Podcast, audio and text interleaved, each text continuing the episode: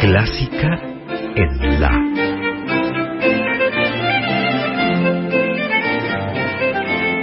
Idea y conducción, Margarita Celarayán.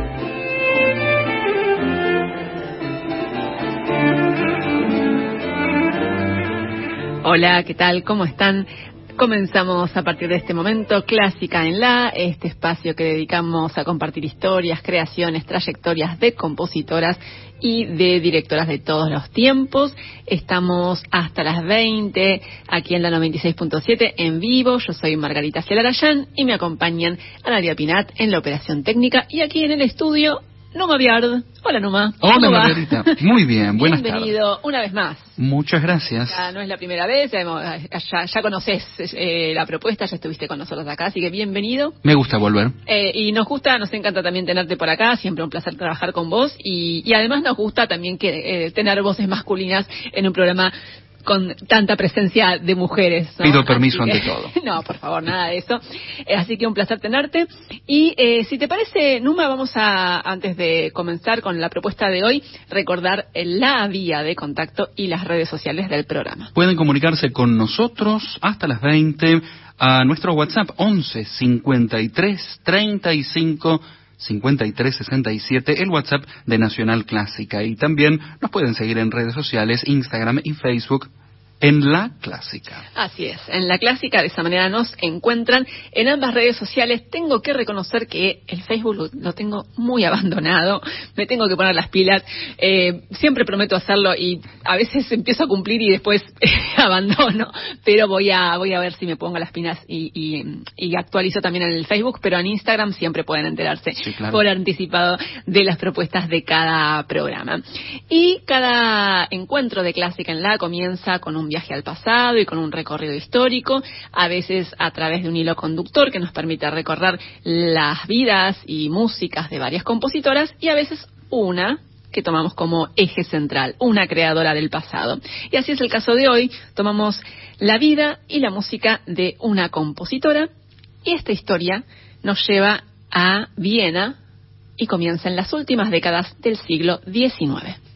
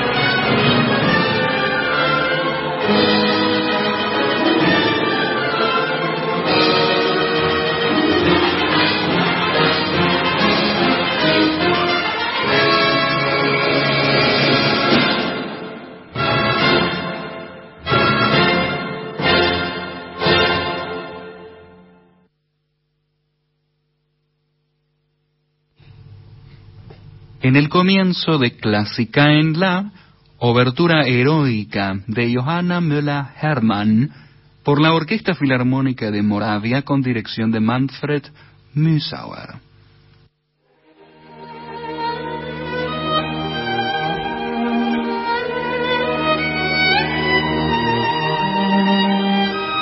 Johanna Müller-Harman es nuestra compositora histórica de esta primera hora de Clásica en La. Nació en Viena Johanna Müller-Harman en 1878. Era hija de un funcionario ministerial de alto rango que se propuso brindarles a sus tres hijos la mejor educación posible. Y esa formación incluyó, por supuesto, clases de música, algo que era muy habitual en las familias burguesas de la época. Pero las intenciones de la familia eran que ese aprendizaje, el, aprendizaje de la música, fuera un pasatiempo y no una profesión. Y por esa razón, eh, aunque es probable que Johanna haya mostrado desde chiquita un talento musical precoz, lo cierto es que sus padres no le estimularon más de lo que consideraban necesario, ¿no? No tenían la intención de que ella se desarrollara profesionalmente en ese terreno. Sin embargo, lo que sí alentaron fue su preparación profesional como docente. Ella asistió al Instituto de Formación de Profesores y después de graduarse trabajó durante un tiempo como maestra en una escuela primaria. A los 25 años, en 1893, Johanna Müller-Harman se casó y curiosamente esta nueva vida, el matrimonio, le permitió dedicarse a su gran pasión, que hasta ese momento no había podido desarrollar, que es la creación musical. Muchas veces, eh, cuando contamos estas historias de compositoras, nos detenemos en, lo que sucedió, si se casaron o no, porque, bueno, obviamente implicaba un cambio muy grande y en muchos casos significaba el, abandono o el fin de las aspiraciones eh, a un desarrollo profesional, que por supuesto en esa época todavía era, mm, digamos, muy improbable y muy, y muy este, poco habitual, ¿no?, entre las mujeres. Pero en el caso de Johanna Müller-Hermann, curiosamente, la vida de casada le permitió dedicarse a esta gran pasión de la creación musical. Vamos a escuchar una más de sus creaciones ahora, que es una canción, se llama Primavera Temprana de Johanna Müller-Hermann.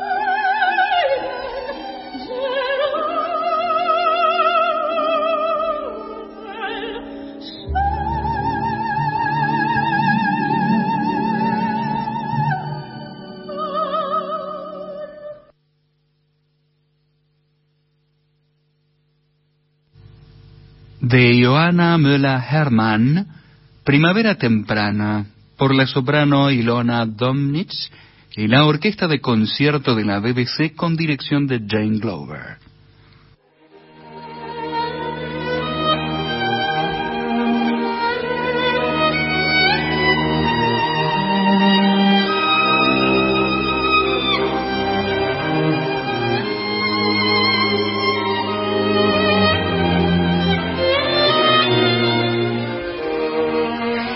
De contraer matrimonio, perdón, en 1893, nuestra compositora Johanna Müller-Hermann alcanzó una estabilidad económica que le permitió dedicarse a profundizar en principio sus estudios musicales. Ahí pudo tomar clases de piano, de teoría y de composición y tuvo entre sus maestros a Alexander von Semlinsky, el gran compositor que, recordemos, fue también maestro de otra compositora que fue Alma Schindler Mahler, más conocida simplemente como Alma Mahler, ¿no? Esos últimos años del siglo XIX y los primeros años del, siglo XX fueron una época de muchísima efervescencia intelectual y cultural en Viena. Bueno, en realidad eh, podemos decir que casi en todas las épocas, ¿no? Pero esa en muy en particular fue una época de mucha de mucha intensidad, de mucha efervescencia, de mucha creatividad. Y en esa misma época empezaba también a avanzar eh, en, ese contexto un movimiento de mujeres con algunas activistas como Auguste Fickert que empezaron a cuestionar los privilegios eh, masculinos, ¿no? Estamos pongámonos en contexto, ¿no? Fines del siglo XIX, principios del siglo XX. Y en ese entorno hubo varias mujeres creadoras que empezaron a dar a conocer sus obras en eh, esta vida cultural vienesa, escritoras, pintoras, escultoras y también compositoras. Y en ese entorno fue que Johanna Müller-Hermann empezó a componer y a difundir sus creaciones. Y una de esas obras tempranas de esta compositora es un cuarteto para cuerdas, el Opus 6, que tuvo su estreno en 1911 y de esta obra les propongo que escuchemos el segundo movimiento del cuarteto para cuerdas en mi bemol mayor Opus 6 de Johanna Müller-Hermann.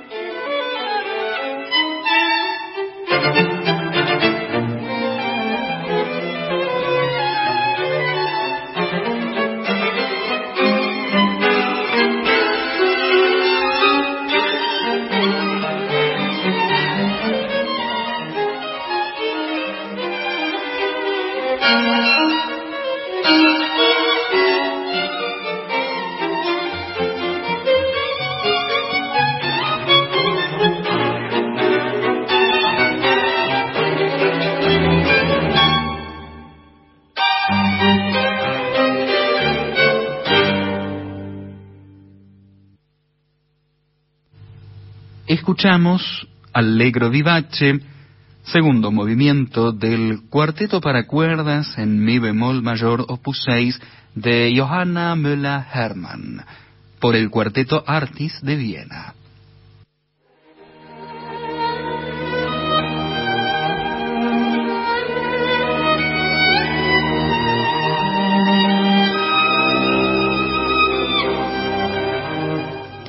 Johanna Müller-Hermann empezó a dar a conocer sus creaciones en 1895, cuando publicó por primera vez un ciclo de canciones, y a partir de ese momento no dejó de componer el resto de su vida en los géneros más variados. Escribió canciones, obras para piano, música de cámara, piezas también de gran formato para solistas, coro y orquesta, algunas obras programáticas eh, y basadas en obras literarias. Escribió de todo. Es muy poco lo que se sabe de su vida ya en el siglo XX. Se sabe únicamente que algunas de sus obras se interpretaron en salas importantes como el Musikverein de Viena y que durante unos años, entre 1918 y 1932, trabajó como profesora de teoría musical en el Conservatorio de Nueva Viena. Johanna Müller-Hermann falleció en 1941 a los 63 años.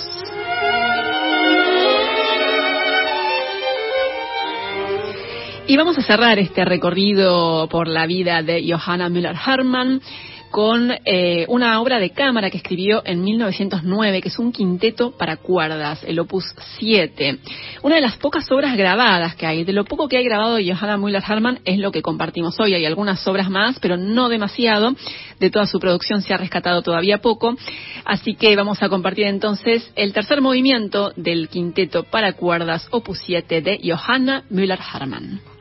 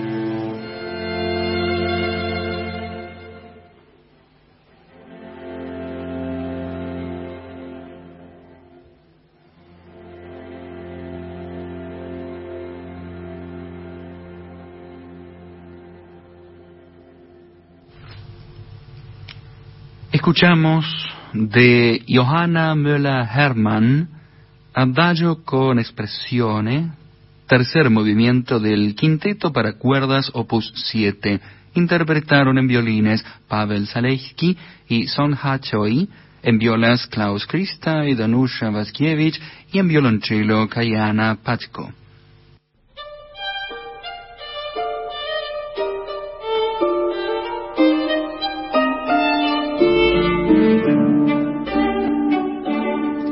Seguimos en Clásica en La y ahora vamos a compartir música de una compositora que fue contemporánea de Johanna Müller-Hermann, otra romántica tardía que nació en los últimos años, últimas décadas del siglo XIX. Un par de años, en realidad tres años para ser exacta, mayor que Johanna Müller-Hermann. Estoy hablando de Henriette Régnier, que fue, además de compositora, arpista y pedagoga muy destacada, que nació en París en 1875. Y el camino musical de Henriette Régnier comenzó como en muchos otros casos de otros creadores y creadoras y músicos, eh, con estudios de piano pero cuando tenía eh, menos de ocho años eh, descubrió el arpa, quedó fascinada y empezó a, estudiar ese instrumento.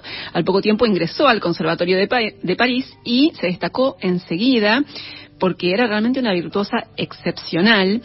Eh, muy pronto empezó a superar a, otros estudiantes que tenían el doble de edad que ella. A los 12 años obtuvo el primer premio del conservatorio y eso le impulsó cuando todavía era estudiante, a comenzar con su actividad como intérprete ya profesional. Y eh, también, casi al mismo tiempo, empezó a desempeñarse como docente, siendo muy jovencita, adolescente apenas, y se convirtió muy pronto en una personalidad de referencia para los intérpretes de arpa. Llegó a ser una pedagoga muy respetada pero además de todo esto que les estoy contando, una intérprete de arpa excepcional, una pedagoga muy notable, también se dedicó a la composición. Henriette Renier podemos decir que fue afortunada porque pensemos que hasta 1880 las mujeres solo podían ingresar a los cursos de interpretación del Conservatorio de París. Pero ya en los últimos años del siglo XIX podían tomar clases también de composición. Y gracias a ese cambio, por primera vez, varias mujeres tuvieron la posibilidad, a fines del siglo XIX, de acceder a una formación musical de calidad para prepararse en el terreno de la composición sin necesidad de pertenecer a familias aristocráticas, ¿no? Eso era algo que antes fuera de los de, estos ámbitos institucionales, la única posibilidad obviamente era la, enseñanza privada, ¿no? Y Henriette Renier fue entonces una de esas jóvenes que pudieron estudiar composición en el Conservatorio de París en esos últimos años del siglo XIX y naturalmente, como era una arpista extraordinaria, escribió muchísimas obras básicamente para ese instrumento, ¿no? Para, para el arpa, obras que ella misma interpretaba en general. Y su actividad, sus actividades en realidad como docente y como intérprete, le dejaban, la verdad que poco tiempo para dedicarse a la composición, pero a pesar de eso, dejó Henriette Renier varias obras. Escribió eh, piezas para arpa sola, también obras de cámara, hizo transcripciones y también compuso en 1901 un concierto para arpa y orquesta que ella misma estrenó ese mismo año en la serie de conciertos La Mourre en París, una serie de conciertos muy, eh, muy prestigiosa de la época.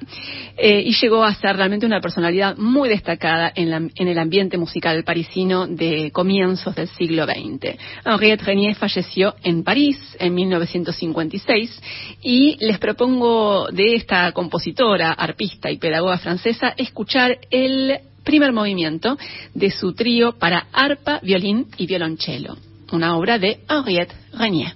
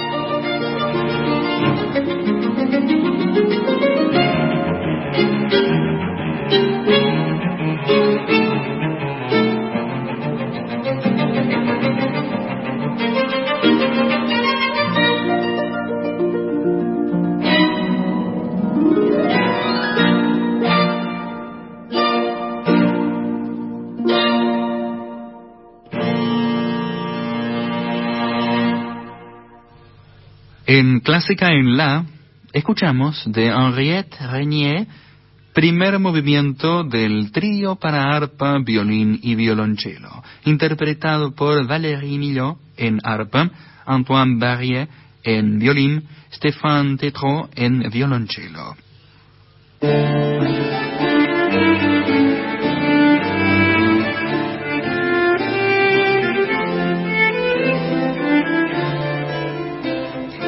Comenzamos la segunda y última hora de Clásica en la, este espacio que dedicamos a compositoras y directoras de todos los tiempos. Eh, hasta las 20 estamos aquí en vivo en Radio Nacional Clásica. Numa, si te parece, antes de seguir, vamos a recordar la vía de contacto y las redes sociales del programa.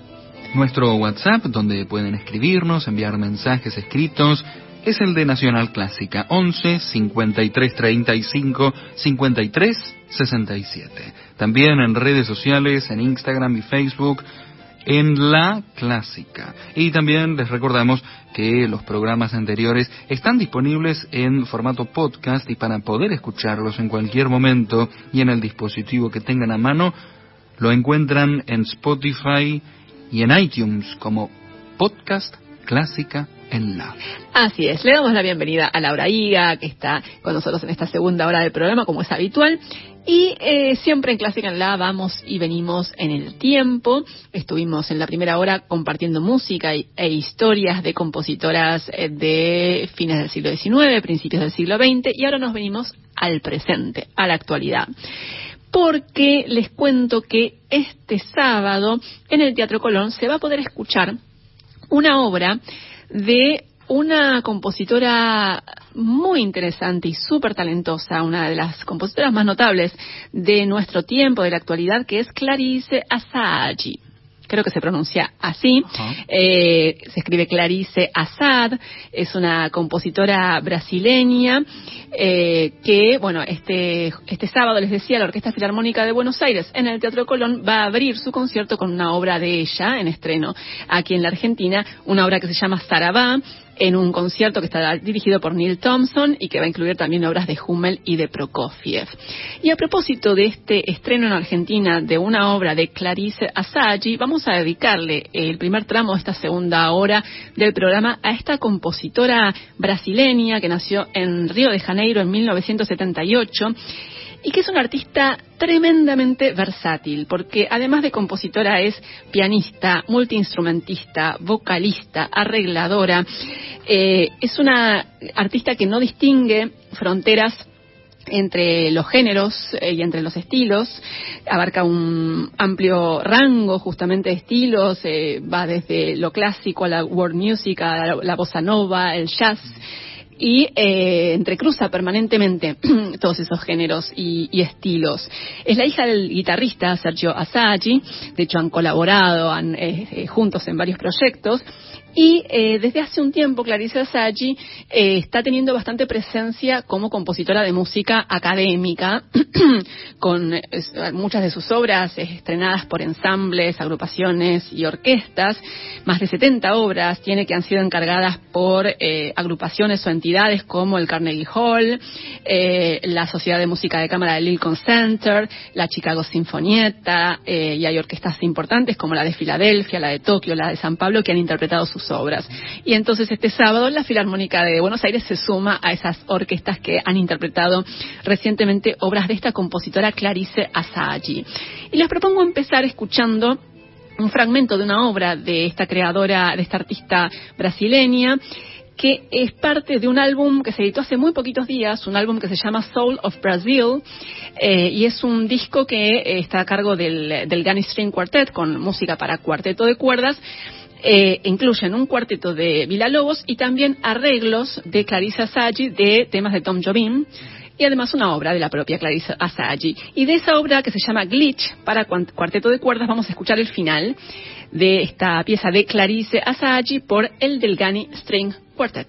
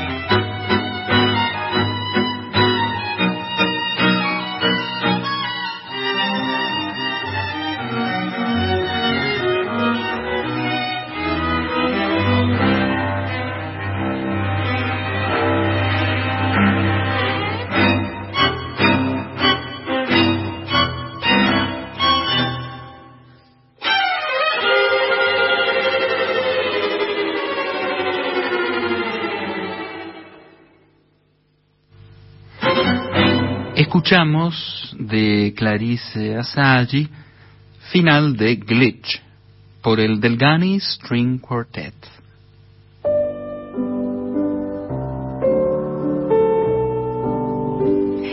Y em, a propósito de este estreno del próximo sábado de una obra de Clarice Asagi con la Orquesta Filarmónica de Buenos Aires, me puse en contacto con la compositora, con esta compositora que les contaba, es una artista polifacética, es multiinstrumentista, es pianista, es vocalista, es una cantante impresionante. Eh, tomé contacto con ella y eh, no pudimos hacer una entrevista como teníamos pensado por cuestiones de agenda de ella, pero sí eh, le envié algunas preguntas y me mandó el audio de sus respuestas que les propongo compartir. Y lo primero que le pregunté a Clarice Asagi es eh, sobre la obra que va a tocar la Filarmónica de Buenos Aires en este concierto del sábado, que se llama Sarabá. Le pregunté, le pedí que nos presentara esta obra, Sarabá. Y esto es lo que nos contaba.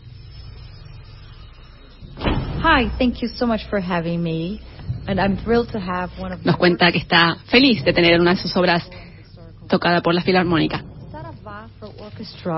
Sarabá es un homenaje a Vinicius de Moraes, poeta, dramaturgo, diplomático, autor de letras de muchos clásicos de la música de Brasil. Esta obra celebra su vida y su legado, resaltando aspectos de su carrera que abarcó muchas creaciones, poesía, obras de teatro como Orfeu da Conceição, que fue adaptada en la película Orfeo Negro. Durante la obra hay muchas pistas de sus colaboraciones con muchos de los músicos más célebres de Brasil, Jobim, Claudio Santoro, Adam Powell, Toquinho, entre otros. La obra no está ligada a la escena musical de la época, pero mi objetivo fue reflejar la exuberancia de su vida fue un, alguien muy icónico. Estuvo a la cabeza de las principales manifestaciones musicales durante su vida. Por ejemplo, estuvo a la cabeza de, del movimiento de la, la bossa nova. Pero en cuanto agotó todas sus posibilidades, se encontró con Baden Powell y crearon los Afro Zambas. Creo que es increíble considerando que Vinicius era mayor que las personas con las que colaboraba. Así que fue realmente un visionario. Esto nos contaba eh, Claricia Sage acerca de su obra Sarabá, que toca este sábado la Filarmónica de Buenos Aires en el Colón. Y dado que es un homenaje a, eh, a Vinicius de Moraes, les propongo que escuchemos a Clarissa Sage cantando un tema de Tom Jobim y Vinicius de Moraes que es Eu sei que vou te amar. Perdón por mi portugués, porque este, es, malísimo, pero es un, es un clásico de Tom Jobim y Vinicius de Moraes, y lo vamos a escuchar por Clarice Asagi junto a su padre Sergio Asage en guitarra.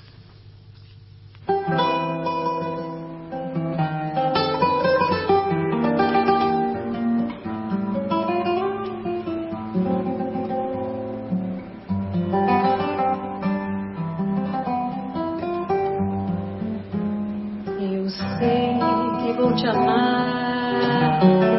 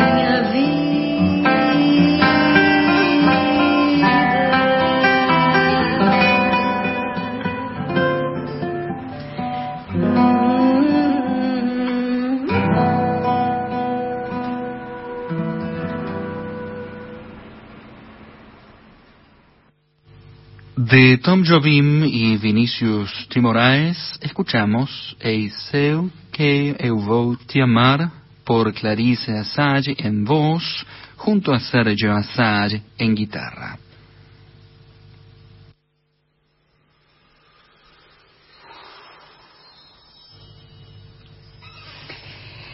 Y mm, a, eh, a propósito de, de esta obra que se va a estrenar en el Teatro Colón de Clarice Asagi, en otro tramo de esta conversación en diferido que mantuvimos con ella, le pregunté sobre los desafíos de escribir para orquesta. Eh, esta es una de las varias obras que ella tiene, eh, que, que ha concebido para la formación orquestal.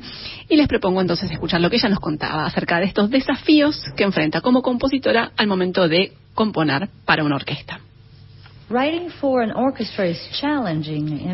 Escribir para una orquesta es desafiante en muchos aspectos. Un compositor tiene que tener mucha experiencia en ese medio. Y no es fácil tener esa experiencia, porque no todas las orquestas or programan o encargan nuevas obras.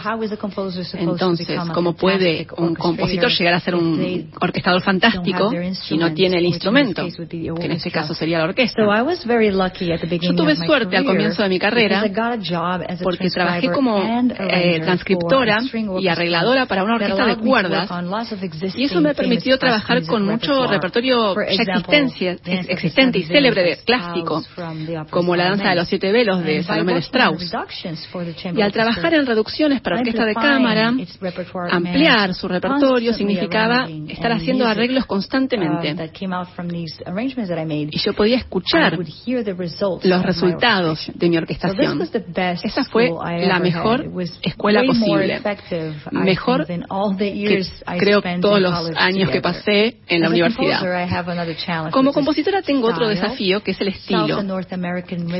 Los ritmos de América, del norte y del sur han influido en mi música. Pero en la música clásica la formación se centra mucho en el repertorio europeo, por supuesto, que prescinde de la síncopa extrema. Pero creo que hay cosas que están cambiando. Hay más músicos en la tradición clásica y no clásica que están adoptando and nuevos estilos, otros estilos y géneros, tal vez por el acceso más sencillo a través de Internet. Pero la generación más joven está muy interesada en pensar fuera de los esquemas. Veo muchos jóvenes músicos que quieren hacer música que suene fresca y emocionante. Y eso solo puede darse a través de la fusión y de la experimentación. Eso nos decía Clarice Asagi acerca de los desafíos de escribir para, la orquesta, para una orquesta y también acerca de eh, encontrar un estilo propio, ¿no? Y les propongo escuchar un fragmento de Sarabá, que es la obra que se va a escuchar este sábado en el Teatro Colón, a cargo de la Filarmónica de Buenos Aires. Nosotros vamos a escucharla en un fragmento con la Orquesta Sinfónica del Estado de San Pablo, dirigida por Marin Opsop.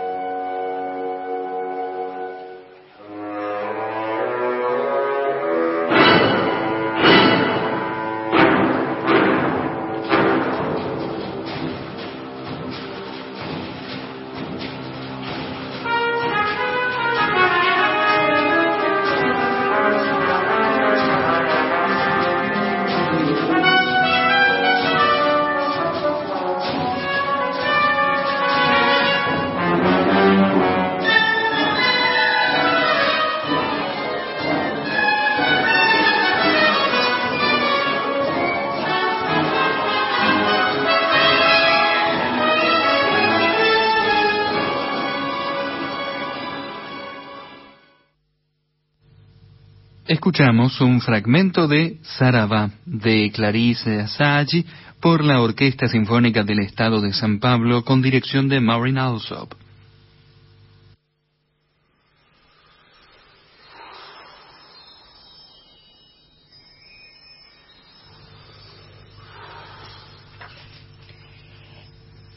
Seguimos eh, dedicándonos en este tramo de Clásica en La a las creaciones, a la música de Clarice Asagi, esta compositora brasileña, multiinstrumentista, pianista, vocalista, arregladora, una artista sumamente versátil, eh, de quien este sábado, como les decía, se va a estrenar una obra en el Teatro Colón, su obra Sarabá, eh, inspirada en la figura de Vinicius de Moraes, como ella misma nos contaba.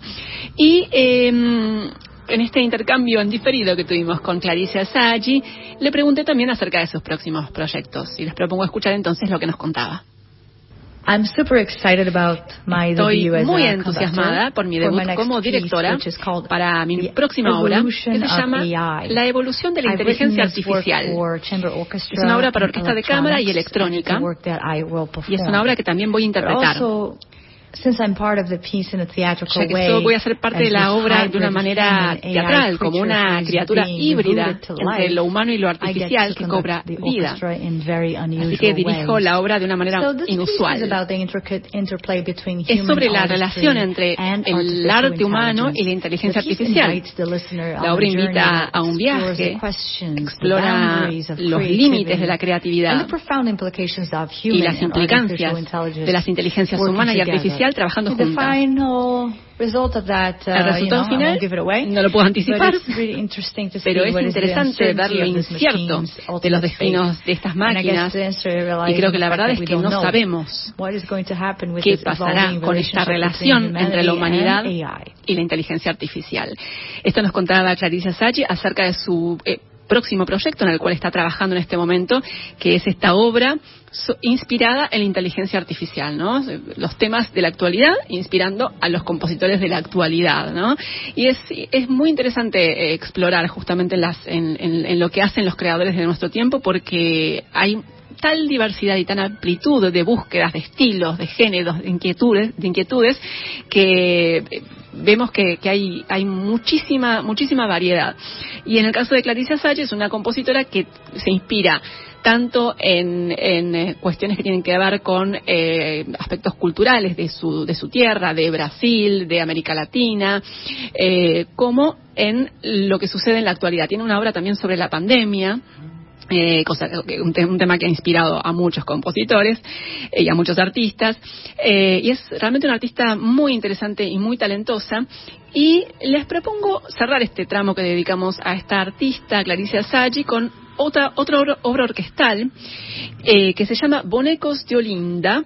Es una obra que escribió a pedido de la Orquesta Filarmónica Juvenil de Boston y el título se refiere a unos muñecos gigantes que se pueden fabricar con telas, con aluminio, papel, madera, fibra de vidrio, vidrio que son muñecos cuyo origen se remonta a la Edad Media, ¿no? En esa época se usaban en las procesiones eh, católicas para representar a los santos y en Brasil se hicieron muy populares estos bonecos de Olinda, estos muñecos, en el carnaval de Olinda, que es en Pernambuco, y la compositora se inspiró para esta obra en los ritmos, los sonidos, la energía de la música de ese carnaval de Olinda. Así que es una obra, como podrán imaginarse, muy colorida, muy vivaz, muy enérgica. Así que vamos a escuchar Bonecos de Olinda de Clarice Asagi por la Orquesta Filarmónica Juvenil de Boston, dirigida por Benjamin Sander, en lo que fue el estreno mundial de la obra en 2019 en Boston.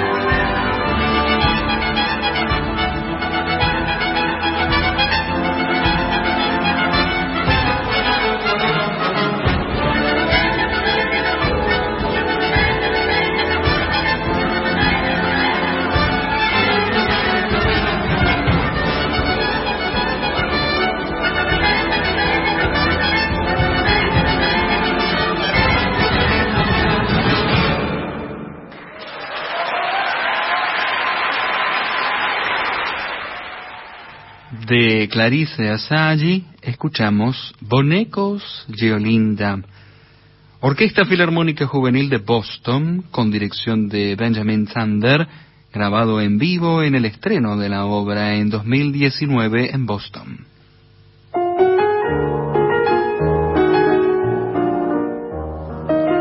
Llegando al tramo final de Clásica en la del día de hoy y vamos a dedicar este último segmento, como hacemos habitualmente, algo de nueva discografía. Pero en este caso no es estrictamente una nueva grabación, es una reedición. Ah. Una reedición de una grabación que tiene casi 30 años que es, es la integral de los seis cuartetos de cuerdas de Magdalena Lombardini Sirmen, una compositora a la que ya hemos traído aquí a Clásica en varias ocasiones. Y en este caso, el sello Brilliant Classics reeditó una grabación del año 1994 de estos cuartetos de Magdalena Lombardini por el Allegri String Quartet un ensamble pionero en este sentido, ¿no? Hace casi 30 años grabaron estas obras que ahora se están entonces reeditando. Y no vamos a entrar en detalles eh, de la vida de Magdalena Lombardini Sirmen, pero la audiencia se renueva, así que algo, algo les voy a volver a contar. Eh, una eh, artista, una creadora, también violinista, que nació en Venecia a fines de 1745, Magdalena Laura Lombardini, ese era su nombre de nacimiento, y luego fue conocida como Magdalena Sirmen también. A los siete años, Magdalena ingresó al Hospedale di San Lazzaro e dei Mendicanti, hago un paréntesis acá y recordemos que los, los hospedali en Venecia en esa época, a mediados del siglo XVIII, eran eh, conservatorios, se habían eh, transformado en, conservatorios, en, lugares, en instituciones donde se formaba a las, a las pupilas. Eh, con una educación musical de altísimo nivel. Recordemos que Vivaldi trabajó muchos años en, en los pedales de la Pietà, ¿no? Bueno, Magdalena Lombardini se crió y se formó musicalmente en un hospedale en Venecia. Y se destacó muy pronto como violinista, era extremadamente talentosa, fue alumna de Giuseppe Tartini, nada menos, y a los 21 años abandonó el hospedale, se casó con otro violinista, Ludovico Sirmen, y juntos viajaron por varias ciudades europeas realizando giras de conciertos. Más adelante ellas, eh, bueno, se separaron, pero ella siguió con su actividad como violinista sola, viajando por muchísimas ciudades, recorrió París, Ámsterdam, Londres, Dresde, San Petersburgo con su violín. Y además de destacarse como violinista, durante un tiempo también actuó como cantante. Ah, Así que otra artista muy polifacética del siglo XVIII, Magdalena Lombardini Sirmen, y además fue compositora. Eh, muchas de sus composiciones se han perdido, pero todavía se conservan algunas, obras de cámara, sobre todo, cuartetos, tríos, duetos y una serie de conciertos para violín y orquesta que en algún momento hemos compartido aquí en Clásica en La.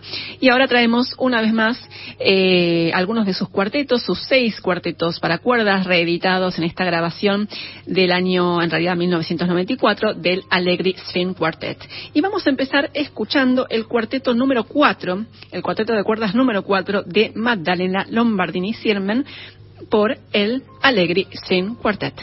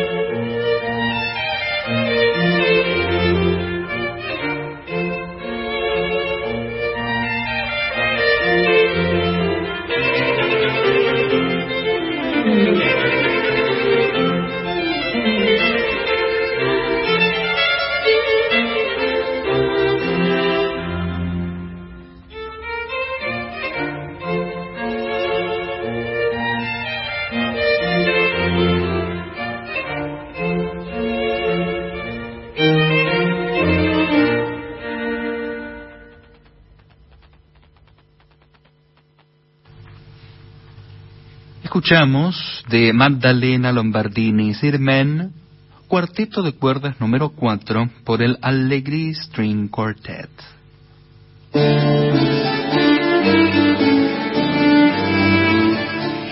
Y ya estamos en los últimos minutos, minutos finales de Clásica en la de hoy, y nos vamos a despedir con algo más de este álbum que nos trae eh, el sello Brilliant Classics con una reedición de la integral, los seis cuartetos para cuerdas de Magdalena Lombardini Sirmen, en la grabación que hizo en 1994 el Allegri String Quartet. Y eh, nos vamos a despedir escuchando algo más de este disco. Muchísimas gracias Numa Viard por la compañía de hoy. A vos, Margarita. Gracias también a Laura Higa que nos acompañó en la operación técnica. Muchas gracias a ustedes por la compañía de siempre. Y nos vamos a quedar entonces escuchando el segundo movimiento del cuarteto para cuerdas número 6 de Magdalena Lombardini Sirmen. Y de esta manera les decimos hasta el próximo jueves. Chau.